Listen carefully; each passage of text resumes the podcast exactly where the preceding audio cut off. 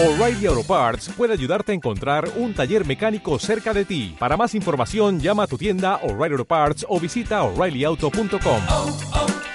O'Reilly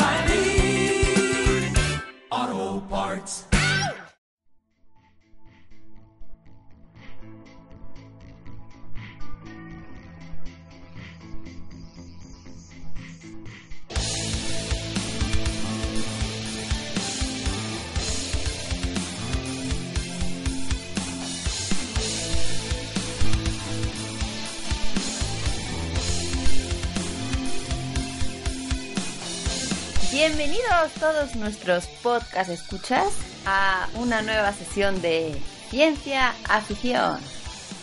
¿Me identifican?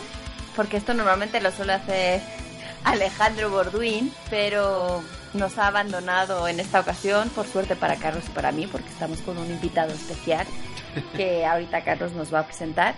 Aunque Alejandro Borduin no esté, pues aquí no dejamos de, de tener nuestro Ciencia Afición de cada dos o, o tres semanas. Sí, pues bienvenidos, eh, como ya contaste Gloria. Eh, estamos con Gloria, yo, Carlos, y estamos contentos por tener de vuelta a nuestro amigo Jorge Holmash, que anda por allí. Jorge.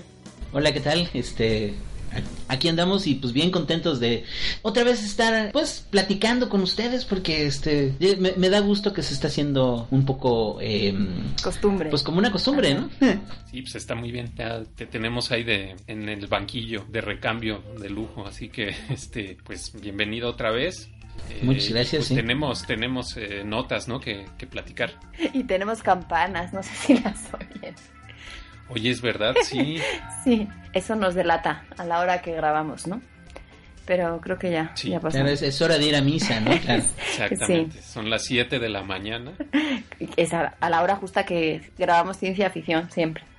Pues entonces, hablando de costumbres, para que retomar nuestras costumbres, pues puedo comenzar yo. Porque además no es una nota eh, de investigación científica, de algún descubrimiento o de alguna nueva misión espacial, como suelo hablar, sino que mm, no he tenido demasiado tiempo y tampoco tenía ganas de hablar de nuevo de alguna cosa astronómica.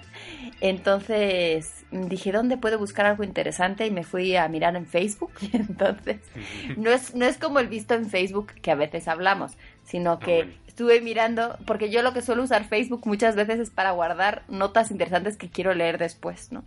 Entonces, entre mis propias notas que yo había compartido, encontré una que estaba basada en un artículo que me llamó la atención y dije, pues bueno, me voy a poner a leer este artículo. Entonces este artículo del que les quiero hablar hoy se llama 10 eh, sencillas reglas para tener una investigación en el laboratorio más saludable, ¿no? Eh, en realidad se aplica a, a cualquier trabajo de investigación, no necesariamente en un laboratorio, porque más bien de lo que se habla es del ambiente de trabajo en un, en un grupo donde hay varios eh, miembros, ¿no? Y sobre todo está dirigido como a los líderes de, de, de los grupos de investigación, a los que se llaman investigadores principales. Y bueno, por si quieren revisar después el artículo, aunque lo pondremos, eh, el enlace eh, salió publicado en abril de este mismo año en la revista PLOS Computational Biology. Y el autor de este artículo es Fernando Maestre, que él trabaja en la Universidad Rey Juan Carlos de España. Entonces, el autor comienza el artículo resaltando algo que a mí me parece muy interesante y menciona un poco la idea que tiene la mayor parte de la gente cuando le preguntas qué hacen los científicos o cómo es un científico, pues tienen esa imagen de que es un loco, loco y no loca por algún motivo, piensan que son solo hombres, eh, y que se pasa el día y la noche también estudiando, pensando y soñando con la ciencia y que es algo que le apasiona y así es su vida, ¿no? Y en parte sí es, tienen algo de razón en esta idea, pero también es un trabajo que puede ser muy estresante, de hecho es muy estresante, y sobre todo dependiendo en qué momento de tu carrera científica estás y obviamente también de tu forma de ser, ¿no? Entonces, eh, realmente hay muchos factores que, que pueden hacer que el trabajo no sea tan bonito como uno podría pensar, ¿no? Por ejemplo, el hecho de que uno debe pasar mucho tiempo de su carrera en estancias cortas, por ejemplo, postdocs, en diferentes instituciones, en diferentes países, antes de lograr, si es que lo logras, algo más permanente, ¿no? Que en algunos países, en Europa, por ejemplo, esto permanente lo consigues alrededor de los 50 años. También está esta presión muy conocida por publicar mucho y muy rápido y el sistema de evaluación para tener promociones y cosas así, que lo que premia es que tengas muchos artículos y no necesariamente que el trabajo sea interesante y que sea bueno, ¿no? Esté bien. Entonces, bueno, en el artículo nos habla también de un estudio que se había hecho hace tiempo, que igual algunos lo recuerdan, el que decían que los estudiantes de doctorado tienen una mayor tendencia a la depresión que cualquier otro tipo de persona con el mismo nivel eh, académico, podemos decir, o intelectual, ¿no? Así que realmente, pues no pinta bien la cosa, pero bueno. Entonces, el autor de este artículo lo que dice es que el sistema debería de preocuparse por los científicos y en particular por la salud mental de los científicos, porque además esto en realidad eh, es bueno para el propio sistema, ¿no? Y él brevemente nos propone 10 reglas que deberían usar los investigadores principales o, los líderes de grupo, ¿no? Entonces les voy a ya muy brevemente mencionar estas 10 reglas. A lo mejor con algunas están de acuerdo, con otras no, o incluso podemos proponer algunas nuevas, ¿no? Pero me parecen muy interesantes por lo menos para, para pensar si en nuestro ambiente de trabajo, no necesariamente en nuestro grupo, pero si en nuestro ambiente de trabajo o de lo que nos cuentan, pues escuchamos cosas de estas, ¿no? Entonces la primera es promover que los miembros del grupo se sientan bien, algo que parece así como muy obvio, ¿no? Hay estudios que muestran que cuando la gente está contenta, trabaja más y, e, es más productiva, ¿no? Entonces, además de todo, es que es importante, ¿no? Para una institución. Y algunas ideas que menciona el científico, eh, por ejemplo, ser amable, prohibir que haya maltrato o que haya discriminación por cualquier motivo, o acoso, ¿no? Eh, ser sensible con los temas personales, familiares, escuchar. Entonces, en resumen, es mostrar a los colaboradores que te importan, ¿no? Que no son solamente unos trabajadores, sino que, pues sí, que te importan, ¿no? Eh, lo que les ocurra y que estén bien. La segunda regla es dejar que cada uno fije su horario. Eh, menciona que ser flexible con las preferencias que cada uno tenga para trabajar o incluso si prefieren trabajar en casa o para algunas cosas concretas o no, pues que eso eh, favorece mucho el ambiente, ¿no? Y al, porque al final lo que importa es que el trabajo se haga, ¿no? Que una investigación salga adelante y no importa mucho dónde se ha hecho, ¿no? Si hiciste parte de tu trabajo en casa o no, mientras puedas, ¿no? Claro, si trabajas en un laboratorio a lo mejor es más difícil. Y aquí hay, una frase que me hizo mucha gracia que pone así en el, en el libro y hace referencia a Gandalf el Gris y dice que según yo que soy fan, pero no me acuerdo mucho cuándo lo dijo, pero supongo que ustedes a lo mejor sí lo saben. En un momento Gandalf el Gris dice, todo lo que tenemos que decidir es qué hacer con el tiempo que se nos ha dado. ¿Le suena? ¿La recuerdan? Así está traducido. Pues eh, suena como él, ¿no? Pero sí. suena como él, pero no sé en, qué, momento lo dijo. Bueno, hay nuestros fans y los fans del Señor de los Anillos y de Gandalf el Gris. deben ser más los fans del Señor de los Anillos, supongo, seguro, ¿no? Seguro por eso. Ellos nos dirán cuál. A lo mejor Borduin se acuerda. Borduin, hola decíamos que te íbamos a ah, mencionar. ni, eh, mira, saludamos. no, pero ahora me acordé de ti porque es el típico friki de la vida que sí se acuerda de ah, estas cosas. si nos, si nos responde, es que nos escuchó. No digan nada, ¿eh? No, no, Bueno, entonces esa es eh, la segunda regla, ¿no? Que cada quien fije cuándo le apetece trabajar, si por la mañana, en la madrugada, por la tarde, cuando sea. E, eso a veces parece como medio complicado en algunos campos, ¿no? Porque cuando, por ejemplo, hay que tener el cuidado de los animales de laboratorio, estas cosas, ¿no? O hay fenómenos que exclusivamente se pueden estudiar a ciertas horas, ¿no? Y es sobre todo este asunto de los, de los ciclos circadianos y todo este asunto de, de, procesos que ocurren en determinadas horas. Hay un montón de mañas que utilizan los que, los, las personas que se dedican a esto, ¿no? Eh, una de las cuales es precisamente cambiar el horario de los animales de laboratorio. O sea, muchas de las, las ratitas son nocturnas, en realidad, y entonces se tienen durante el día en oscuridad y en la noche se tienen con luz para que se les cambie el horario y para que se pueda estudiar su conducta, por ejemplo, ¿no? No sabía yo eso. Claro, pero como dices, a lo mejor hay cosas que no se pueden cambiar, ¿no? Pero, por ejemplo, una vez que tú haces tus pruebas o tus experimentos, los debes de analizar, por ejemplo, pues supongo que con la computadora, con programas o así. Entonces, más bien es como esa flexibilidad de en determinados momentos para determinadas tareas, pues dar la flexibilidad de que cada uno trabaje cuando quiera. Como, por ejemplo, si yo quiero ir a observar, pues tengo que ir a observar de noche, entonces eso nada más lo puedo hacer de noche. Pero si luego quiero analizar mis datos y yo soy nocturna, cosa que todos saben que no, pero bueno, eh, si quisiera trabajar por la noche, pues, por ejemplo, eso en el instituto más o menos, hay reuniones de grupo y cosas así a las que uno no puede faltar, o un coloquio, pero sí, claramente hay investigadores que siempre ves a las 8 de la mañana y jamás los ves en la noche y al revés, ¿no? Entonces, eso pues está bien. Bueno, entonces continúo. Eh, la tercera es muy chistosa porque, no sé, ser agradecidos. Hay que dar las gracias a todos los involucrados, desde eh, los personal de administración, los técnicos, todos, ¿no? Y mostrar que, que, el trabajo de todos es apreciado. Y esto me hace gracia, ¿no? Porque también debería ser muy obvio y no estoy segura, luego hay estos problemas, por ejemplo, de, de quiénes van en el artículo, ¿no? Y se nos olvida. Eh, es decir, dejar a un lado esta cuestión jerárquica, que en algunos grupos es eh, muy clara, y aunque menciona que, claro, que un líder debe saber cuáles son las prioridades y cuáles hay que abordar primero, pero eso no significa que debes de tratar a los demás como simples ejecutores, ¿no? Sino tú les das instrucciones y ellos lo hacen, sino que hay que escuchar las opiniones de los demás, también aconsejar, porque además estás formando gente, ¿no?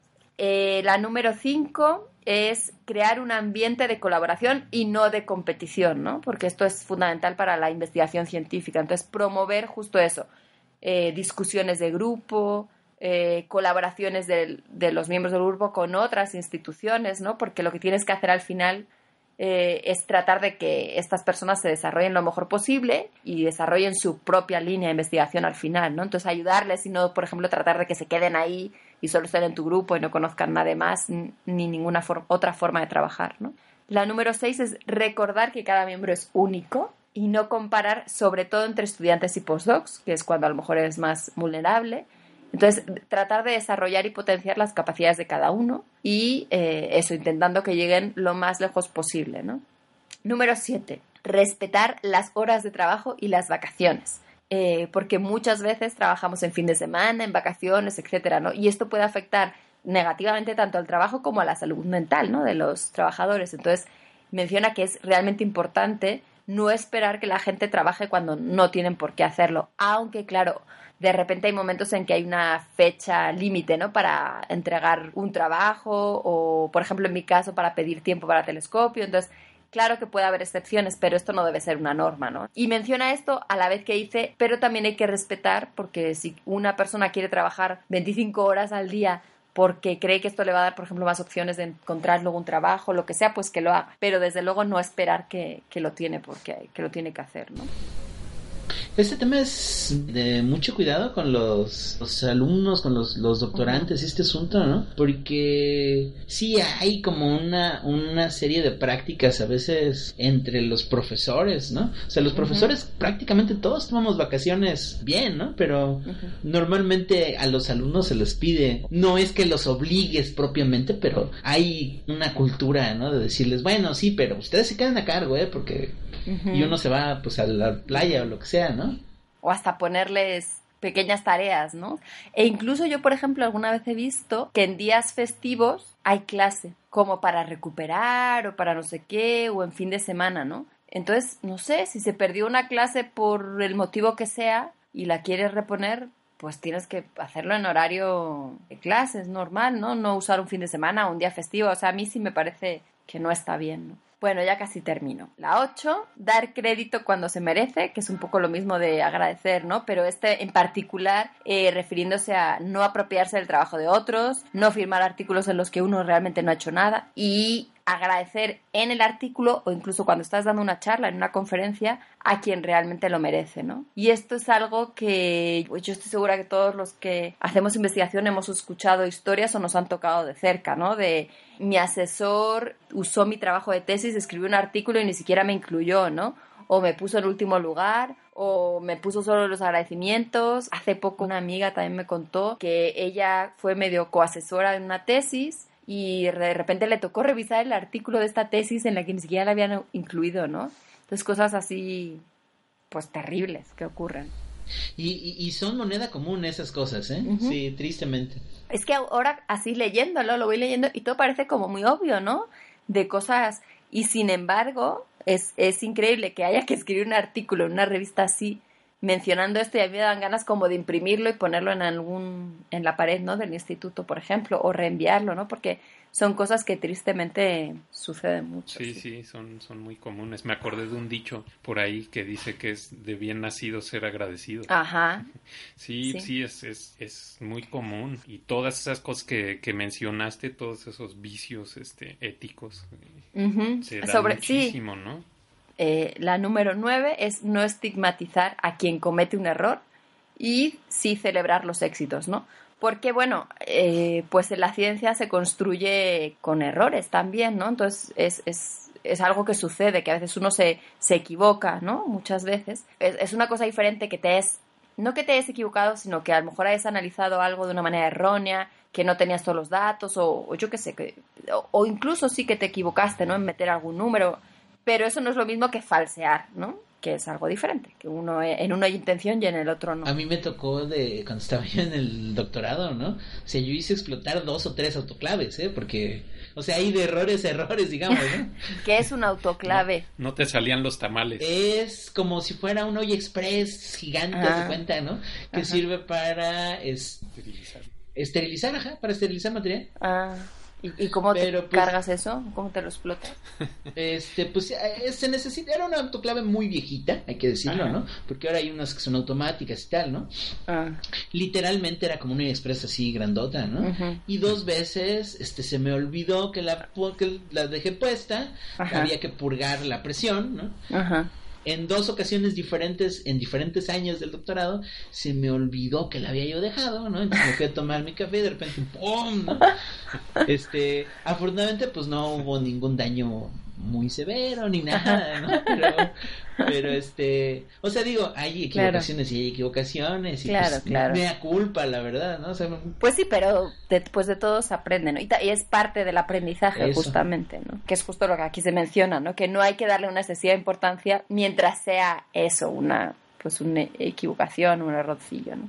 Y además aquí menciona que justamente esto también eh, ayuda con el llamado síndrome del impostor, que alguna vez creo que hemos hablado, ¿no? Que sobre todo en las primeras etapas uno se piensa que sabe menos de lo que sabe y si encima llega alguien con autoridad diciendo que eres un inútil, pues todavía más te va a traumatizar, ¿no?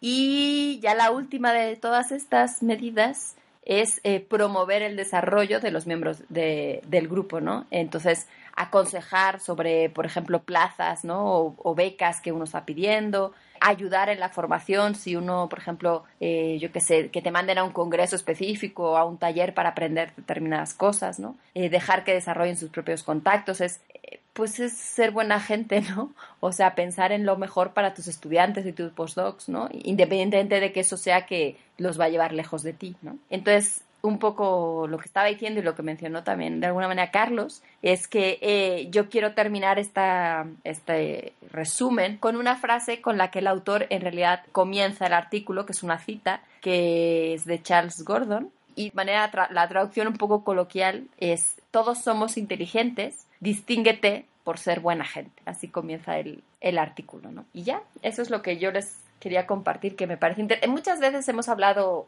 más o menos un poco de esto, ¿no? Pero me pareció curioso encontrar un artículo en una revista científica eh, enumerando cómo debería de ser la gente, sobre todo los que tienen pues poder, ¿no? Sobre otros o, que eres un- una referencia, ¿no? Para, para los que vienen aprendiendo, ¿no? Entonces no sé si quieran comentar algo más. te escucho platicar de eso y este de verdad que me lleva a recordar un montón de, de anécdotas eh, sí es bien difícil la, la vida en el laboratorio en ese sentido no y yo creo que una de las cosas que haría que fuera mucho más sencilla o sea más allá de solamente este tipo de recomendaciones que pues en última instancia se, deberían ser prácticamente para cualquier ambiente de trabajo. Hay un asunto extra que hace que sea muy difícil y que es el que mencionabas al principio no que es que es el asunto de la inestabilidad laboral. O sea en el momento en el que tú puedes considerarte que tienes una plaza y ya que te vas a quedar ahí pues ya estás del otro lado, ¿no? O sea, el problema es que mucha gente pasa una porción muy grande de su carrera como de un, de un postdoc a otro postdoc, ¿no? Y, y nunca sabes el siguiente año a dónde te van a mandar y eso pues Sí. hace que tu vida familiar y tu vida este en general personal pues lo hace muy difícil, ¿no? Porque Claro. es bonito viajar, pero no es bonito no saber si el año que entra vas a tener chamba, ¿no? Es- es, es una fuente Sí. de, de, Estabilidad, de- ¿no? de Sí. muchísimo estrés, ¿no? Claro. Sí, sí, sí. Pues vaya tema, es que las relaciones humanas en general son complejas y los ambientes de trabajo también, ¿no? Luego, este, o en espacios que, por ejemplo, compi- comparten diferentes este, Claro. grupos de trabajo, en fin, ya se hace todavía más complejo, ¿no? Ujú. Y como decía Jorge también, que es algo que yo quería decir, pero lo olvidé, en realidad muchas de estas reglas son sirven para cualquier trabajo, ¿no? Algunas son un poco más específicas, pero en realidad es cualquier jefe, ¿no? Debería de tenerlas un poco en mente. Eh, si es buena gente y quiere que los demás estén a gusto, pero incluso si lo único que quiere es que la gente produzca más, ¿no? Yo no trabajo en un laboratorio, ni hago estas salidas de campo, sino que es un poco diferente y no pertenezco como a un grupo grande, sino estoy en un departamento donde trabajamos. Y sí, en general el ambiente es agradable, pero, pero la verdad es que dentro del instituto, si te pones a pensar en cada una de estas reglas, no sé si en el instituto, ¿no? Pero hablando ya también de otros institutos que conozco o en los que he estado, sí encuentras ejemplos de personas que cumplen eh, positivamente cada uno de estos y por desgracia también encuentras algunos eh, que lo cumplen de manera negativa, ¿no?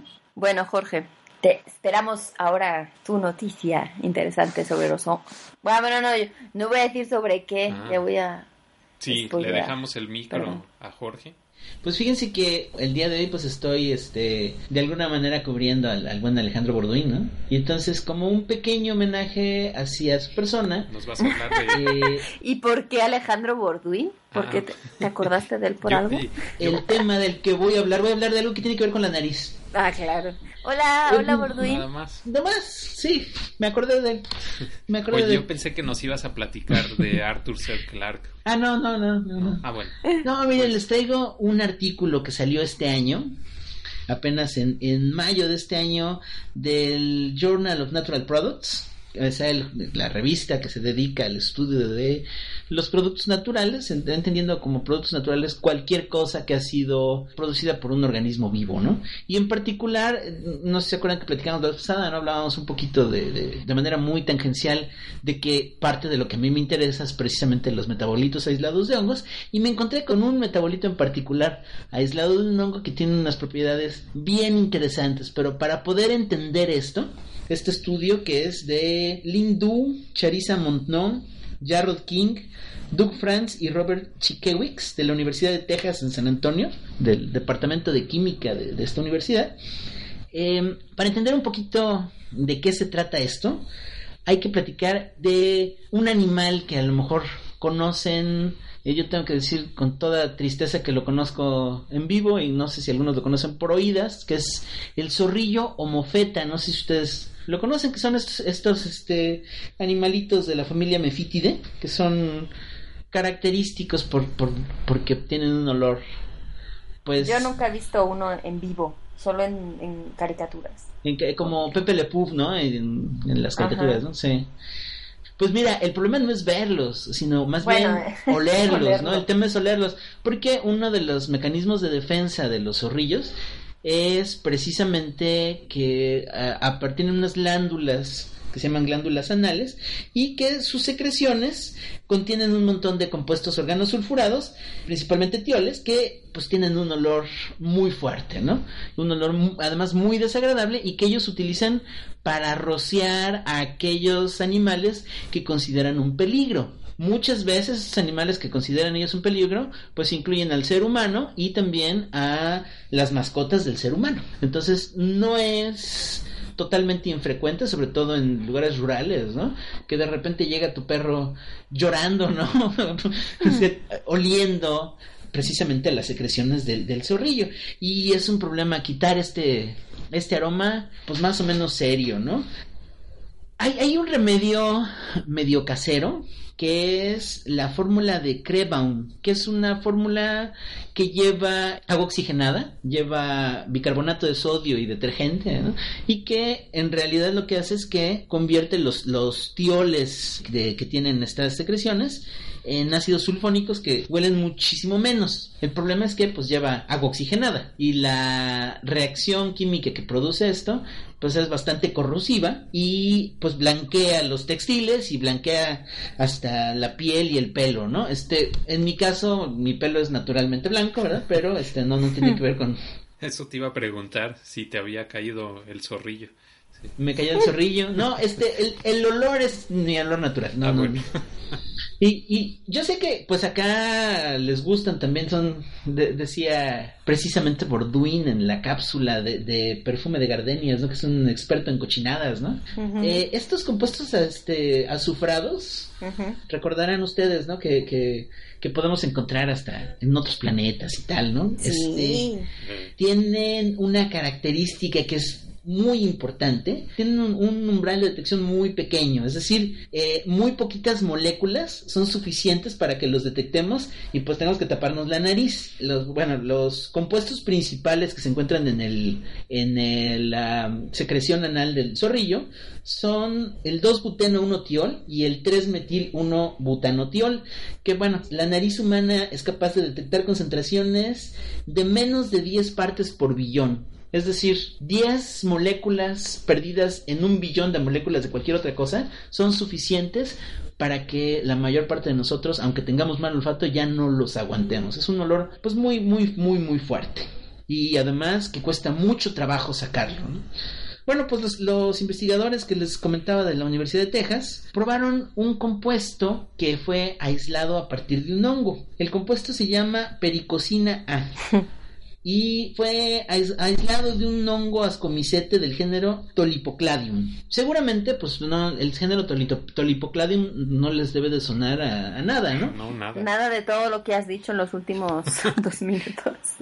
Pues este es un honguito que no es la primera vez que da compuestos útiles. Hay una- un compuesto que se utiliza como medicamento que se llama ciclosporina, que es un fármaco inmunomodulador que se usa para prevenir el rechazo de trasplantes de órganos o de médula ósea. Y es más o menos común este, este, este medicamento. También lo usan como preparaciones oftalmológicas para, para que se produzca una mayor cantidad de lágrimas.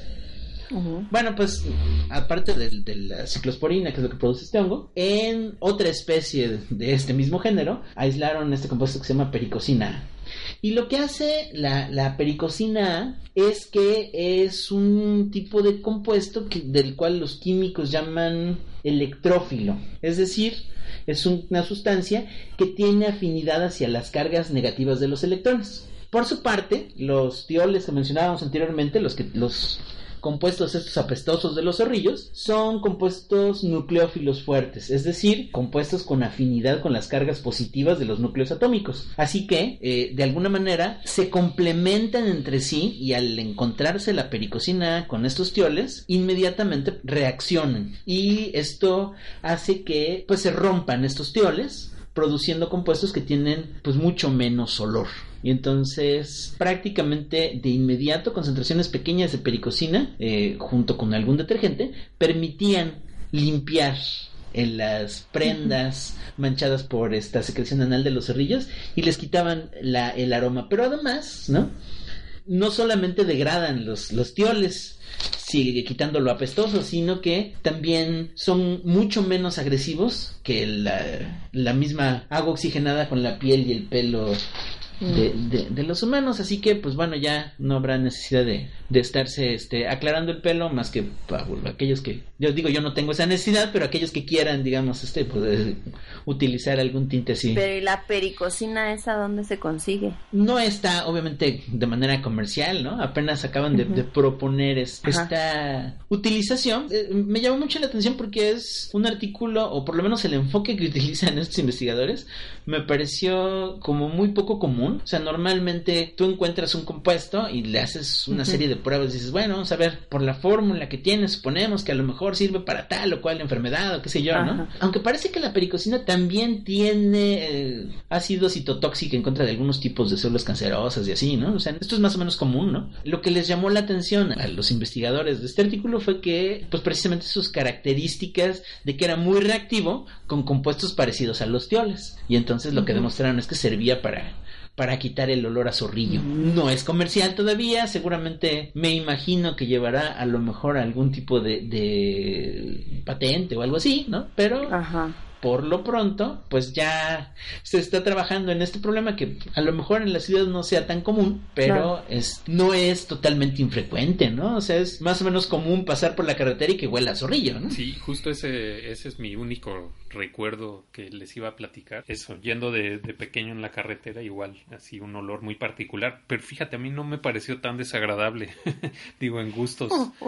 Tus Se- estándares. Sí, sí, no, pues me pareció un olor muy peculiar eh, y me dijeron eso, que era un olor a zorrillo. Y sí, no es raro, además es un animalillo que, que pues está muy distribuido en, en América, ¿no? Este, Así es, sí. en México todo completo prácticamente. Estados Unidos el- la mitad y el sur hasta estaba leyendo hasta por Nicaragua. Oh. Digo, más allá de que a lo mejor tengas por ahí alguna vocación semejante a la, a la de la gatita esa que salía con Pepe Le Pew, ¿no? Así, Independientemente de eso, lo más probable es que pues va uno caminando por la carretera. Sí, O sea, está en campo abierto y en algún lugar, quién sabe en dónde, por allá a lo lejos hay un zorrillo y te alcanzas a dar cuenta, pues, ¿no? O sea, imagínatelo en un cuarto cerrado o que te caiga Uf. encima, sí debe ser o que te caiga encima, claro. Nunca he visto uno, por desgracia. Por Me desgracia. gustaría verlo, pero de Ah. lejos, sí. Pues, pues bueno, para quien dice que la ciencia no es útil. Sí, Pues ah, oye, sí. Eso, inútil lo que yo hago, pero esto. No. Y ven, gracias a que vieron nuestra cápsula del perfume Gardenias, ya algo les suena y sabemos, ¿no? Cómo funciona el olfato y que las moléculas y lo de el umbral y todo eso. Yo estuve una vez para una charla que tenía yo sobre los olores, justo algo parecido al ejercicio que tú hiciste, pero yo calculé qué sería, qué molécula sería, no me acuerdo, un alcohol o algo así. Amoníaco, creo que era amoníaco. ¿Cuánto tenía que medir un gigante para que teniendo la misma proporción entre nariz y tamaño que nosotros, pudiera realmente detectar el amoníaco, creo que era, que había en la nebulosa Orión, por ejemplo, ¿no? que es uno donde se ha detectado, porque en realidad se han visto, pero la, la, la- la- densidad o la cantidad es muy, muy pequeña, ¿no?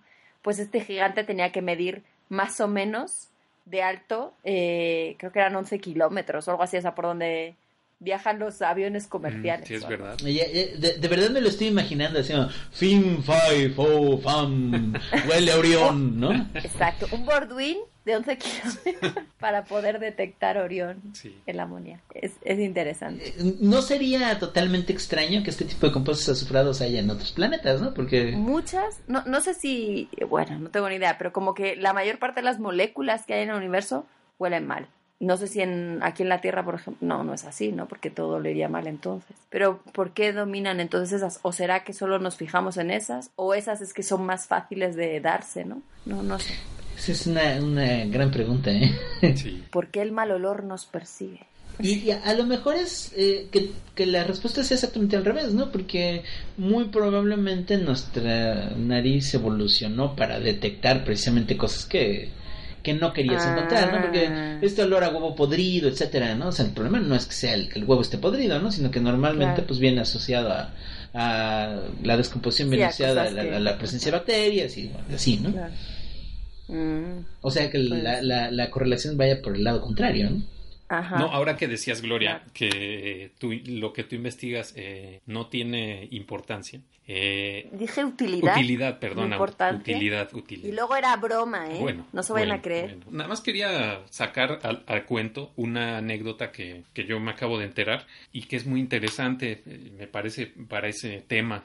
En particular, que es lo de qué tan útil o utilitaria es una investigación. Y tiene que ver con el, con el telescopio Hubble, que no sé si ustedes la sepan. eh, a mí me sorprendió conocerla hasta ahora porque pues yo soy como bastante fanático de las misiones espaciales y del Hubble también. Entonces, yo no sabía, pero mm, cuando fue lanzado, ustedes sí recordarán que tenía un, pues, un, er- un error, un defecto en el espejo que no permitía que funcionara bien. Entonces las imágenes que mandaba pues eran un desastre, más o menos. Y bueno, entre eso fue en el año 2000. Se pasó tres años así el telescopio. Eh, se discutió si se paraba o no, o qué se hacía con él, ¿no? Que era lo más conveniente. Entonces, al final, en lo que se consiguieron los fondos este, para poder mandar la misión con el transbordador para poderlo arreglar, que es, creo que ya mereció alguna cápsula en la que la platicamos, que fue muy compleja. En, en ese tiempo, pues se siguieron colectando imágenes, se decidió seguir colectando imágenes y un grupo por ahí de investigado- investigadores trató de, de mejorarla, eh, de mejorar estas imágenes o de tra- trató de obtener datos útiles, lo más útiles posible de estas imágenes eh, pues imperfectas, digamos. Y empezaron a desarrollar pues herramientas de software para poderlas procesar bastante potentes, para aquellos tiempos muy potentes, ahora ya serían este más corrientes, digamos, pero pues derivó en una serie de herramientas de software y de algoritmos que no sé otro investigador cómo se dio cuenta que podrían ser utilizadas para interpretar mamografías y de esa forma este detectar el cáncer en etapas tempranas. Entonces, este, pues es algo que jamás se tenía pensado ni ni a nadie se le cruzó por la cabeza una cosa con la otra ni estaba planeado ni mucho menos entonces una cuestión realmente accidental pues se obtuvo una tecnología que ha dado como resultado salvar un montón de vidas En astronomía, de hecho, pasa muchísimo. Hace, hace poco la, Unión Astronómica Internacional sacó un, un librito que justo habla de eso, ¿no? Porque, claro, en todas las ciencias debe pasar que tú vas buscando algo y te encuentras otra cosa mejor, pero en astronomía en particular, por ejemplo, la película Kodak tiene que ver con cómo se estudiaba el sol, las tomografías, GPS, o sea, hay un montón de ejemplos, ¿no? Y además, aunque no hubieran servido para todo eso, que qué bueno que sí, pero aún así el conocer simplemente por conocer, por saber, Claro, eh, pues ya está, ¿no? claro. Esta cosa, que esta palabra, ¿no? Que le llaman serendipia, ¿no? Que es la Ajá. sí. encontrar algo mejor, ¿no? O como decíamos en mi época, hacer un Homero Simpson, ¿no? Exacto. bueno, ya Carlos, no te divagues y cuéntanos. Pues yo les voy a platicar eh, muy rápido de una nota que tiene que ver con lo que hablé la cápsula anterior, que no sé si recuerdan sobre el sargazo, y un poco también relacionado con el cambio climático. Y se trata de un estudio que salió publicado hace un par de días en Nature Communications que por ahí se los vamos a dejar y me da mucho gusto compartirlo porque está este completo. Y se, se trata de un meta metaanálisis de un grupo grande de investigadores eh, de, muchos países que revisaron las publicaciones, los estudios que hay sobre cómo afecta los cambios de temperatura y prestación que están muy relacionados con el cambio climático, pues los, los rasgos morfológicos y fenológicos de, varios eh, grupos de bichos, ¿no? Insectos y anfibios y mamíferos, aves, grupos muy grandes. Entonces lo que hicieron ellos pues fue ponerse a revisar toda la, la literatura para ver si, si se podía ver ahí qué está pasando con, con los animales, en este caso terrestres, con el cambio climático y su adaptación, cómo les está yendo. Se enfocó, como les decía, en estos cambios eh, morfológicos y fenotípicos, que bueno, pues son unos rasgos que son tanto físicos como de conducta y tiene que ver con, con la genética, pero también con el ambiente. Esta gente lo que se puso a hacer fue eh, revisar la literatura y ahí lo que se hacía era encontrar una conexión entre estos cambios de temperatura y de precipitación y algunas características y conductas de los animales, específicamente más de cuestión reproductiva, ¿no? Que es ahí por donde puede tener eh, efectos más negativos el cambio climático, ¿no? Si afecta esa parte, pues muchas especies que son muy vulnerables. Lo que ellos encontraron pues como una tendencia es que hay algunas especies que sí están respondiendo más o menos a la velocidad de los cambios. Bueno, sí hay que decir que, que siempre hay cambios, ¿no? Pero últimamente se están dando una velocidad récord, que son realmente un, un reto para las especies, ¿no? De poderse adaptar a la velocidad de los cambios. Al parecer, lo que estos autores mencionan es que parece que el, cambio climático está ganando la carrera, ¿no? Está avanzando más rápido que la velocidad de respuesta de estas especies. Bueno, no tanto especies, sino grupos, ¿no? De organismos. Por ejemplo, se ha visto que sí hay algunas que se han, eh, responden desplazándose, ¿no? Por ahí lo, lo mencionaba en esta cápsula del sargazo, eh, que se llegó a pensar que tenía relación con el desplazamiento por la temperatura. Ahí no fue, no fue el caso, pero hay muchos ejemplos en, en, de especies que sí funcionan así. Por ejemplo, aquí tenemos ahora de repente mosquitos que nunca llegaban aquí, ¿no? Y eran de, de zonas más de costa. Yo vivo en un lugar de montaña, entonces eh, eso es lo que pasa, ¿no? Hay, hay movimiento de especies a lugares que antes no estaban.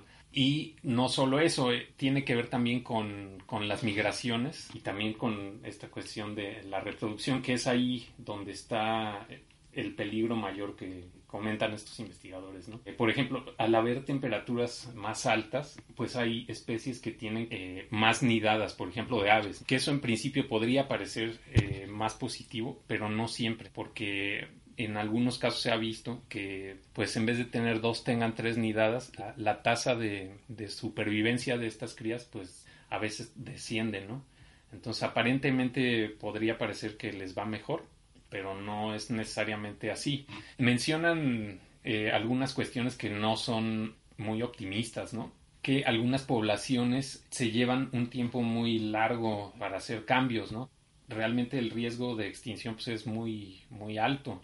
¿no? También dicen, bueno, que hay muchos grupos de, organismos en el que estos tiempos eh, de, de, eventos biológicos se ha adelantado, como eso que les comentaba de la reproducción, pero pues también genera eh, un estrés en, en, en, los organismos y se encontraron con un problema grande que es que luego para determinar el origen de estos cambios, o sea, si es una adaptación o si es otro tipo de cambio, se necesitan estudios de mucho tiempo. Entonces, solo hay de algunas pocas especies, la mayoría son de aves eh, muy comunes y no hay, no hay mucho, mucho más sobre organismos más raros, ¿no? Eh, entonces, por ahí lo que ellos temen y, que prevén también es que eh, estas poblaciones de organismos no tan comunes, eh, su conservación sea todavía más complicada, porque bueno, pues como les decía, de, de todas eh, estos estudios, un poquito más de 4000,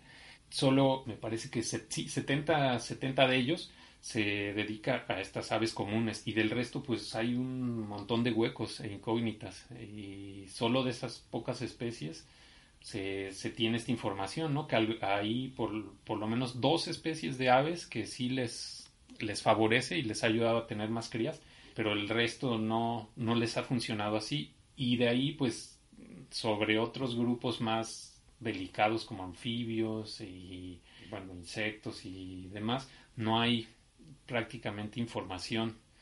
Entonces, eh, pues pinta, pinta muy complicado para estos grupos. Ya se verá eh, también con el tiempo, bueno, con el tiempo que dé, porque este, habrá algunas especies pues que se, se quedarán por allí, que no, no, no dará tiempo de, de estudiar este, sus, sus adaptaciones, tristemente.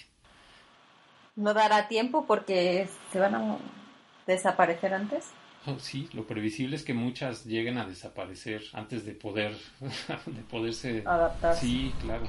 Antes claro, siquiera por... de que se puedan hacer estudios más específicos, ¿no? Bueno, claro. Exacto, antes exactamente. Sí, sí, sí. Por ejemplo, no sé dónde está Gloria, pero nosotros este Carlos y yo estamos la Ciudad de México. Antes la Ciudad de México.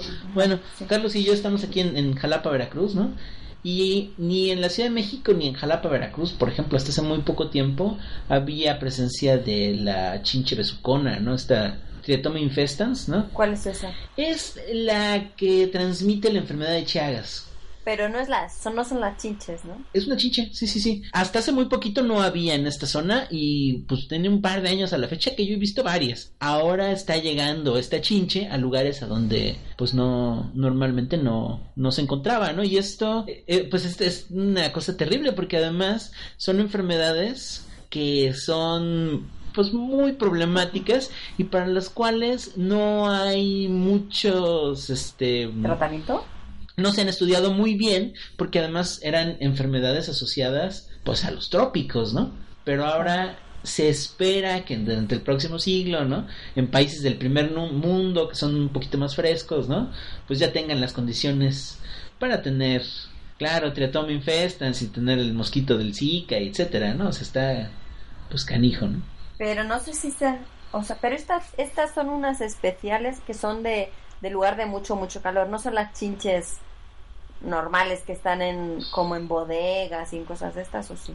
¿O es No, no, son ¿Es una especie dentro de... Claro, lo que pasa es que chinches, o sea, la palabra chinche se refiere a pues casi cualquier hemíptero, ¿no? Ah, y son ok. muchísimas, ¿no? Muchísimas, muchísimas especies, Ah. incluyendo esas que el- no sé cómo le llaman en España, ¿no? Pero que nosotros llamamos chinche pedorra, ¿no? Que es la que que son este los de la familia Pentatomide que las aplastas y apesta horrible, ¿no?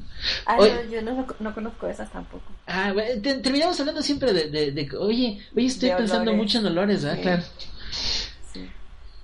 Tú estás obsesionado por lo visto con los, los Es- malos olores. Sí, más bien me obsesionan las chinches. Les voy a confesar que les tengo un horror, que, pero al mismo tiempo así como que me fascina, ¿no? Las odio, de verdad. Su- la reproducción sexual de estos bichos es horrible, ¿no? Y así son un estuche de monerías, la verdad. Son Son, una porquería, sí. son una porquería. O sea, si estos se extinguieran, a lo mejor, pues que me perdonen en peta, no, no, no tengo ningún problema, ¿verdad? Es lo Pero malo. este... Esos no se extinguen, esos les, les beneficia todo esto. Esos se benefician, ¿no? sí. Es. Claro. Pues muy interesante todo. Bueno, te toca a ti despedir ahora. Fueron creo que tres temas muy interesantes y pues como siempre un gusto estar por aquí platicando con ustedes de, las últimas noticias científicas. Eh, se quedaron varias por ahí en el tintero, eh, pero como siempre pues un gusto tenerte de vuelta, Gloria, Gracias, Yo. después de un- una larga temporada. Sí, se hizo muy largo. Eh, no, pues bienvenida de vuelta. Eh, otra vez Jorge repitiendo aparición y cumpliendo, gracias cumpliendo con, con creces la invitación y con un 10. este, Sí. Así que pues ya, ya los veremos, nos escucharemos pronto con más temas eh, asquerosos y de malos olores y de bichos terroríficos. Y de, de malos olores y de mal gusto y todo ese tipo No, de no, cosas. no, vamos, vamos a buscar algo este menos, menos desagradable. Yo me, me abocaré a buscar algo más agradable. Pero a la gente le gusta también escuchar de eso. Sí, ¿verdad? Hay que darle al público lo que pide. Escriban, chicos, chicas. Sí, por favor, este, con temas que les interesen, eh, comentarios, memes se aceptan también. Este, en Facebook nos encuentran como Ciencia Afición. Eh, también tenemos un correo electrónico que Gloria se lo sabe y es. Afición por la ciencia, ¿no? Arroba gmail.com. Perfecto. También ahí nos pueden Uh. este, escribir. Y pues por aquí estaremos de vuelta muy pronto, esperemos. Y en el blog, el blog es, no me acuerdo cómo es. Afición por la ciencia.blogspot.mx. Debería ser ciencia afición, pero creo que sí ya estaba. Sí, claro.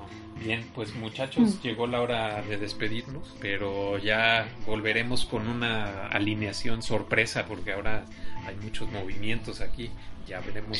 Oye, yo, yo aprovecho para volver a decir que encantada que me inviten y por favor vuelvan a invitar cuando quieran porque es la verdad, independientemente, yo no sé qué piensen los que están oyéndome, ¿no? Sí. O sea, pero para nosotros, Eso no nos importa, nunca nos importa. para mí es divertidísima la plática, ¿eh? O sea, es- Qué bueno. he disfrutado Sí. cantidades. Súper, no, pues Muchas gracias. gracias. por Nosotros también, estar. yo también. Sí, sí, sí, igualmente. Y una prueba es que yo sigo despierta. Ah, sí, exactamente. Sí, normalmente a estas horas ya Gloria ya, ya estaría con el pico bajo el ala. Dormida. Sí, sí, sí. bueno, Pues muy bien. pues suerte con la edición, Borlín. Sí, que te divierta. no, no te envidio, ¿eh? No, no, no. Es un trabajo arduo, pero Alguien lo tiene Necesario. Pues muy bien muchachos, hasta la próxima, un gusto y cuídense. Nos escuchamos pronto. Hasta luego. Un abrazo. Adiós.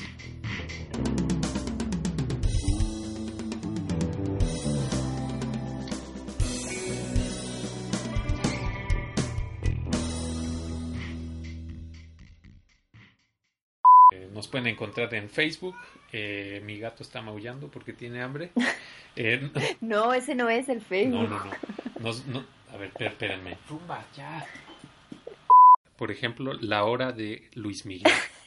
Que ¿Por qué? Ya, ya platicaremos de eso. ¿Qué tiene que ver eso Jorge con la ciencia? también. Pues ya verás, Ajá. ya lo platicaremos, perdón por Ok, interrumpir. pensé que era un chiste sigue. mexicano que todavía no había aprendido yo en estos años. Pero bueno, Es un chiste de laboratorio de mexicano, de biólogos. Jalapeño. Pero ya lo contamos después, perdón por la interrupción. deberíamos de preocuparnos por los científicos y por su salud mental en específico, porque además... Uy, ya va, ya Sí. van por ti, Gloria. Sí, yo creo. Oyen las campanas. Las oigo. Son las, las campanas de... Pero ¿qué les pasa? ¿Te fuiste a, a vivir a Cholula o algo No, bueno, de, sí, la iglesia está aquí en la esquina siempre y suelo guardar, eh, grabar en otro cuarto, pero yo creo que más bien es la hora justo, Pero- ¿no? pero- porque a veces es un poco más tarde. son- bueno, no sé si a las 8 hay misa. Pero son, no son como muy pesados.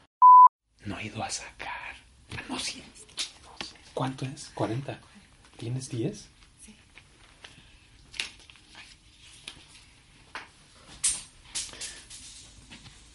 Tu, tu, tu, tu, tu. Se volvió loca. Otra vez las campanitas. Ya son las 8, ya son las 11 y 11. Dime tú Te qué. digo, no tienen Sí, criterio. No, si ¿Se- te ¿Estás tratando de Ay, decirme que las religiones organizadas no tienen mucha lógica? Oye, ¿Cómo? ¿Cómo crees? Eso ha sido Carlos Storch. Yo jamás diría eso. Claro. Ay, eso supongo que va a haber que cortarlo en... en- ¿Quién para sabe? el- Eso va a quedar para el. Ajá, Sí, ¿verdad? Sí. sí, sí. Sí. Para nuestros amigos de la luz del mundo al final. Tú sí que cuentas cosas interesantes y no como Borduil. Sí, hombre. Que, pues, no, no es cierto. Cara que no me oye. No, te- sí te va a escuchar. Te va a oír, sí. Sí, no, no. Él lo va a editar. Sí, claro. Hola Borduil. Te quiero mucho. Qué bien No. me caes. No, no me cortes, por favor. Hacer una dinámica para una, una cena romántica con Alejandro Borduin para las personas que este, van a participar, los que nos pongan ahí en los comentarios pues algo sobre la cápsula o qué música les gusta. Wow, ya solo con hoy, eso. hoy, hoy le tocó baño al Alejandro, güey. Pues para que no viene. Exacto. ¿verdad? Sí, sí. Bueno, él sabe que si yo no me metiera con él en una cápsula, no sería yo. ¿Verdad?